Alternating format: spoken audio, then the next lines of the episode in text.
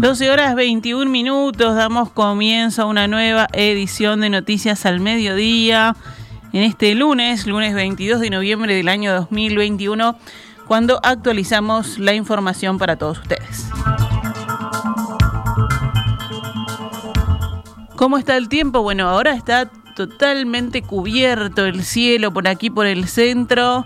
28 grados 7 décimas de temperatura, el viento del noroeste a 15 kilómetros por hora, la presión 1005.7 hectopascales, la humedad 44% y la visibilidad 15 kilómetros. La Asociación de Hoteles y Restaurantes del Uruguay informó que para el próximo fin de semana, en el que se disputará la final de la Copa Libertadores, ya hay un 100% de reservas.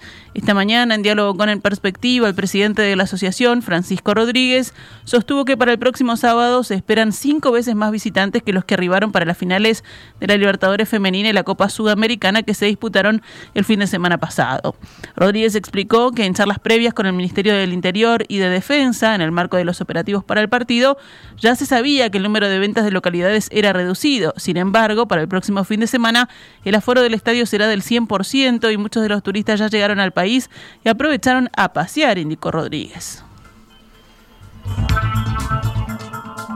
y las personas pueden estar dos días, tres días. Tenemos delegaciones, delegaciones no, simpatizantes que hace varios días que no están en Montevideo, que están en zonas del este, que ya han venido como diciendo aprovechamos el viaje, como el que va a un mundial, va a haber un partido dos y bueno, aprovecha, conozco Uruguay, están en algunos lugares, Colonia está visitada por eh, turistas brasileros, Punta del Este ni hablar, en la zona del este, y ahí hay, una movida que quizás más en el interior y bueno, y han dejado Montevideo como quien dice para, para ahora. No son muchos, pero todo, todo el movimiento de turistas que llegan para un sector como el nuestro que viene muy golpeado es, importante, y es generador de, por lo menos psicológicamente, ya, ya te mueve la aguja porque está volviendo a trabajar mucha gente que, que lleva 18 meses dentro de un seguro parcial y en muchos casos seguro total. El presidente de la asociación agregó que en los hoteles donde se alojaron las delegaciones de fútbol, la ocupación fue del 80 al 100% y que para el 27 y 28 de noviembre los alojamientos en Montevideo están sobrevendidos. Sobre el partido final que viene, Montevideo está, como se dice normalmente, sobrevendido. Ajá. Este, ya en este momento sabemos que la ocupación está en el entorno del 100%. Este, Canelones, Maldonado y Colonia, que un poco fueron, lo, y, y en menor medida Rocha, que fueron como que dicen la búsqueda de, ese comienzo de, buscar este, encontrar dónde estar, y dónde llegar. este, se ha perdido, se han caído algunas reservas en algunos destinos como Colonia y como Maldonado. Por último, Rodríguez afirmó que el evento del fin de semana fue una forma de testear los servicios y operativos de cara a la final de la Copa Libertadores. Se hizo la diferenciación claro de lo que era este partido que los dos partidos que sucedieron y el que va a venir. Esperemos que el, clima acompañe también, porque va a ser fundamental, y que, y que todas las personas se te pongan la buena voluntad, ¿no? en nuestro sector, el gastronómico y el hotelero, por decir, por hablar como Aru, te puedo decir que está totalmente concientizado de que esto es, es un arranque y que Uruguay está en la vitrina del mundo, ¿no? Esto es como cualquier evento internacional que nos puede catapultar o también puede presentar dudas de lo que somos como destino.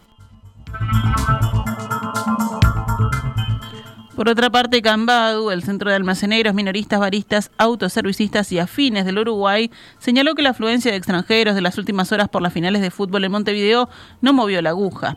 Daniel Fernández, expresidente, de esta institución agregó que no cree que se llegue a la cifra de visitantes que manejan las autoridades para el final de la Copa Libertadores. Fernández puntualizó que solo unos pocos establecimientos anduvieron muy bien. En el entusiasmo entramos todos, pero en esta fiesta no pasó nada, nada, aseguró. De todos modos, aclaró que contaban con información de que venía muy poca gente para la final de la Copa Sudamericana, que se disputó el sábado, así como para la final femenina de la Copa Libertadores, que como dijimos se jugó ayer también en la capital. En ese sentido, lamentó que el estadio estuviera totalmente vacío En cambio, el expresidente de Cambado indicó que esperan que el ingreso fuerte de extranjeros comience a partir del miércoles y jueves.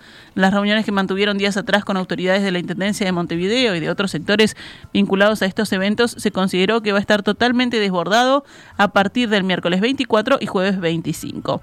En lo personal, no creo que vengan esas cifras siderales que hablan, confesó Fernández, en referencia al ingreso de unos 60.000 visitantes, cifra que se maneja desde el gobierno. De todos modos, indicó que si viniera la mitad de esa cifra, se desbordan todos los comercios de Montevideo. El ministro del Interior, Luis Alberto Heber, anunció que 1.500 efectivos participarán en el operativo por la final de la Copa Libertadores. Sobre el aspecto de la seguridad por el ingreso de hinchas brasileños al Estadio Centenario, Heber manifestó en declaraciones a Radio Montecarlo que la sudamericana sirvió como un test para saber cómo medimos la zona. También destacó que hay un despliegue amplio de efectivos en todo el país. En cuanto a la final de la Libertadores, que se disputará el próximo sábado, el ministro indicó que para esa instancia se reforzarán los controles. Unos 1.500 efectivos participarán operativo en el entorno del estadio, pero cerca de 4.000 estarán distribuidos en todo el país.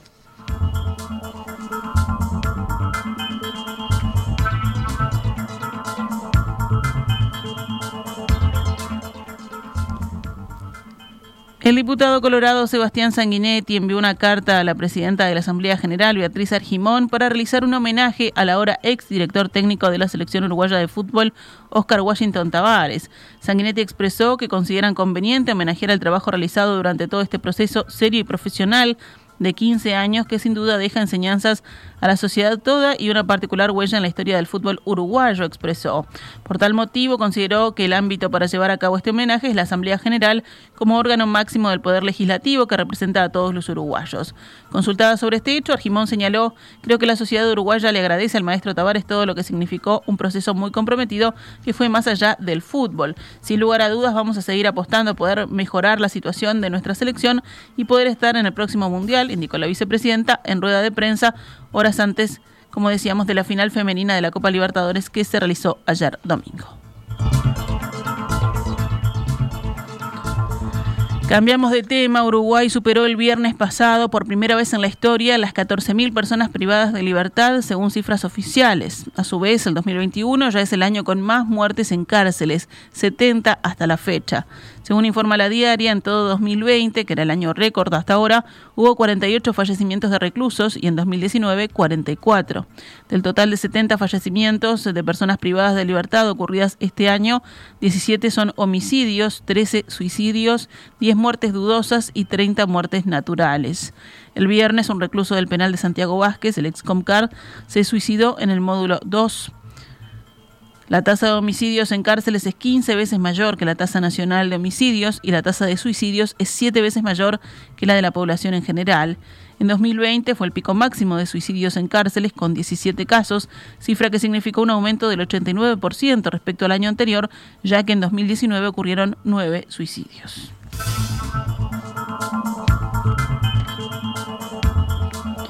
El Centro de Investigaciones Económicas, CIMBE, proyecta que durante la temporada 2021-2022 el número de turistas argentinos que ingresen a Uruguay se reduciría 26% y el de brasileños 16% respecto a la última temporada prepandemia que fue la de 2019-2020. El principal factor explicativo de las caídas proyectadas en los flujos de turismo receptivo es que Uruguay está caro respecto a los países vecinos, muy especialmente en relación con Argentina, según el estudio de CIMBE. El retorno a una situación próxima a la libre movilidad implicaría, por otro lado, un incentivo para que los uruguayos viajen al exterior, especialmente a Argentina y Brasil, durante el primer trimestre de 2022, ya sea al inicio o durante la temporada de verano. Es probable que el turismo interno, que jugó un papel importante en la temporada 2020, en un contexto de restricción a la movilidad fuera de fronteras, no sea un factor expansivo en la próxima temporada, en parte porque la apertura de fronteras incentivaría el flujo de uruguayos hacia el exterior, señala el informe. Finalmente, según el CIMBE, las dificultades económicas de las pérdidas de empleo y la caída de los ingresos reales de las familias podrían desestimular el turismo de uruguayos tanto interno como hacia el exterior.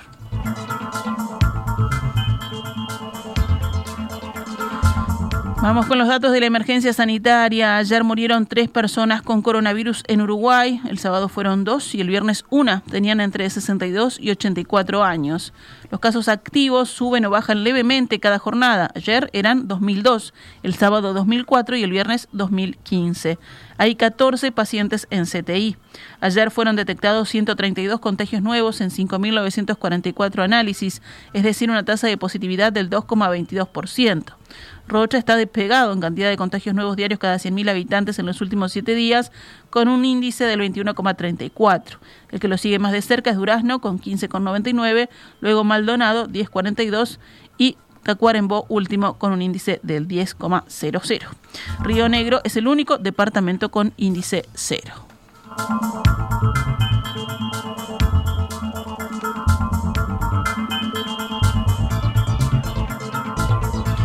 Vamos con más titulares del panorama nacional. El director de turismo de Rocha, Federico Servino, pidió disculpas públicamente por haber dicho que Cabo Polonio tiene, aparte de todos los problemas de la informalidad, un riesgo sanitario enorme en la gastronomía. Durante una sesión en la Junta Departamental, Servino había expresado que es sabido que aquellos que van a Cabo Polonio vuelven con una diarrea seguro. Ante los lamentables dichos en el ámbito de la Junta Departamental de Rocha, me retracto de lo expresado, reconociendo el error en el contenido de mis palabras. Pido disculpas a los gastrónomos socios de la Corporación Rochense de Turismo y a la comunidad toda, publicó ayer el jerarca en la cuenta de Facebook de la Dirección de Turismo de Rocha. Servino también expresó en la misma carta lo que definió como un compromiso con la mejora de la actividad a través de la infraestructura y la permanente acción colaborativa con Cabo Polonio y sus pobladores. Trabajadores rurales homenajearon la memoria de Tabaré Vázquez con un desfile a caballo desde el Palacio Legislativo hasta Plaza La Fone del barrio La Teja. Integrantes del denominado Comité Virtual Gaucho Gadea, organizador de la actividad, recordaron que el doctor Vázquez fue el impulsor de la ley de ocho horas del trabajador rural y eso lo convirtió en un presidente que estuvo cerca del sector. El expresidente José Mujica se hizo presente al final del recorrido del centenar de jinetes participantes. Alianza Nacional realizó el sábado su primer encuentro nacional tras la muerte de Jorge Larrañaga el 22 de mayo pasado y le rindió homenaje a quien fuera su líder. 500 dirigentes de todo el país se reunieron con el propósito de analizar la situación de los últimos seis meses y proyectar las próximas actividades. Alianza Nacional realizará su Congreso Nacional en abril de 2022 en el interior del país. Pasamos a noticias de economía y empresa. La Fábrica Nacional de Galletas La Trigueña inaugura este lunes una nueva planta de producción con una inversión de 9 millones de dólares. El presidente Luis Lacalle Pou y otras autoridades nacionales estarán presentes en el acto que se realizará en minutos, nada más a las 13 horas. El director de la empresa, Rubén Pereira, declaró que la idea es abrirse a nuevos mercados y tomar más personal. Actualmente ocupa unos 70 trabajadores. El proyecto comenzó a principios de los años 2000 y bueno, y lo que vamos a inaugurar es una nueva planta eh, que para nosotros es, modelo. Eh, creemos que es una de las mejores plantas del Uruguay en lo que tiene nuestro rubro y a nivel de, la región incluso. Eh, y bueno, esto es, una etapa que para nosotros es, es, culmine en todo un, proyecto que fue muy largo, muy trabajado, muy, que ha llevado muchos años, muy pensado. Entonces pues, es, un, orgullo para nosotros llegar a este punto y ha sido una inversión superior a los 9 millones de dólares. Eh, por suerte y, en base al trabajo de muchos años, nosotros hemos podido ir creciendo a, niveles siempre sostenidos. Y bueno, esta, planta ya era una, necesidad para nosotros de hace, de hace un tiempo porque estábamos una capacidad limitada y con un, con un nivel de demanda muy alto.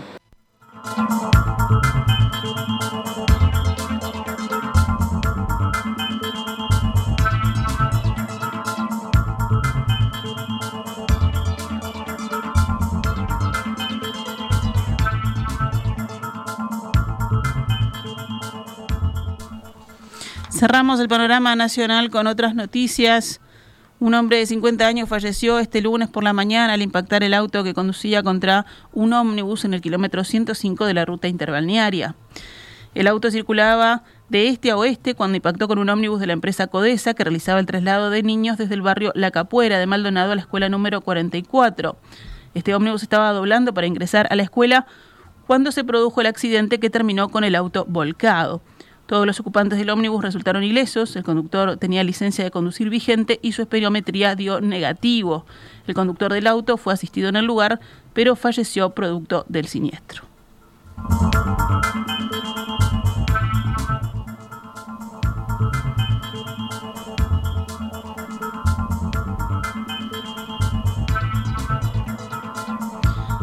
Efectivos de la seccional 20 de la policía de Montevideo encontraron esta mañana a la menor Angelina Manfredi luego de recibir información sobre su posible ubicación. Manfredi se encuentra en buen estado de salud y ya fue entregada a sus responsables. La joven de 16 años se encontraba desaparecida del, pasado martes 16 de noviembre. Actualizamos a cuánto cotiza el dólar a esta hora en pizarra del Banco República, 42 pesos con 95 para la compra y 45 con 15 para la venta.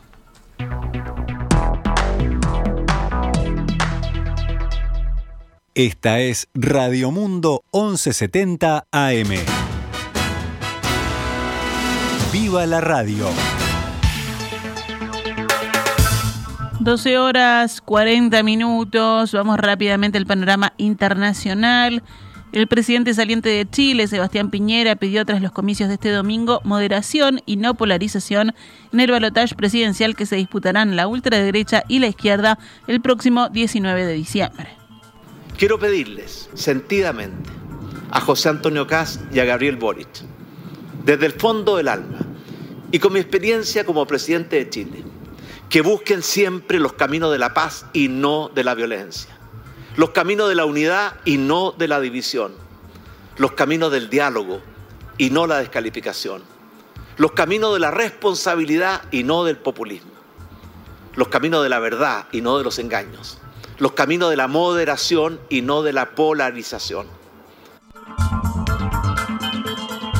Con más del 85% de las mesas escrutadas, los resultados apuntan a que el ultraderechista José Antonio Cast y el diputado de izquierda Gabriel Boric se batirán en la segunda vuelta tras lograr el 28 y el 25,5% de los votos respectivamente. Lejos quedó con un 12,5% de apoyo el candidato del oficialismo y exministro de Piñera, el centroderechista Sebastián Citzel, quien en medio del conteo reconoció su derrota y anunció su retirada temporal de la política.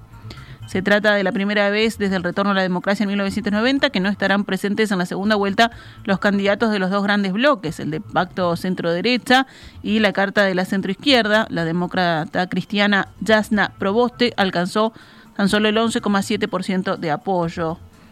El sucesor de Piñera, que asumirá el cargo en marzo de 2022, tendrá por delante grandes desafíos como la recuperación económica tras la pandemia de COVID-19, el descontento social latente desde 2019 y la implementación de las normas de la nueva Constitución que comenzó a redactarse el pasado julio en caso de aprobarse en un plebiscito de salida.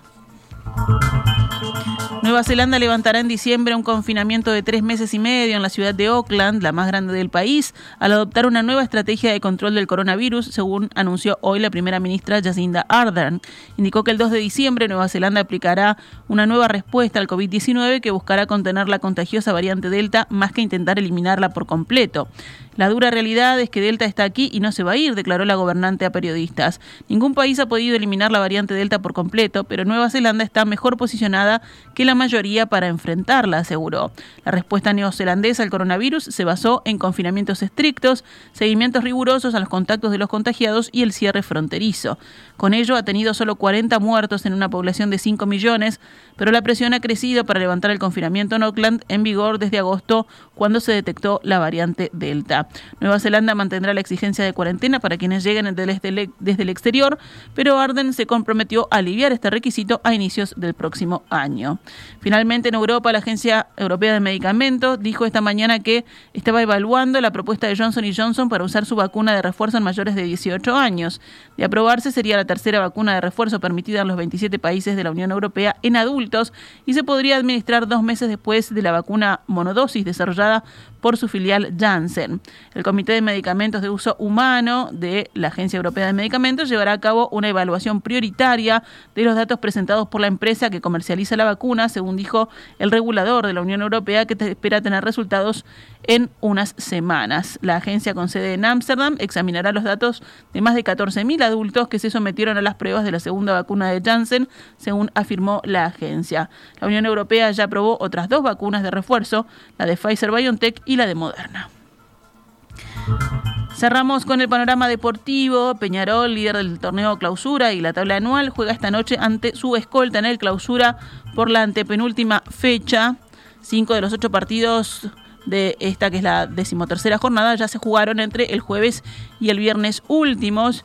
Hoy, los partidos de hoy serán las 16 y 30 Boston River Plaza Colonia, en el Parque Artigas de las Piedras, a las 19 horas City Torque River Plate, en el Salón y a las 21.45 Peñarol Cerro Largo en el campeón del siglo. Bueno, después lo que pasó este fin de semana, que ya lo hablamos en la mañana, Atlético Paranaense se consagró campeón de la Copa Sudamericana 2021 tras derrotar 1 a 0 al también brasileño Bragantino el sábado pasado en el Estadio Centenario de Montevideo. Y Corinthians conquistó la Copa Libertadores Femenina tras derrotar 2 a 0 a Independiente Santa Fe de Colombia en la final disputada el sábado último en el Gran Parque Central. Esta es Radio Mundo, 1170 AM. ¡Viva la radio!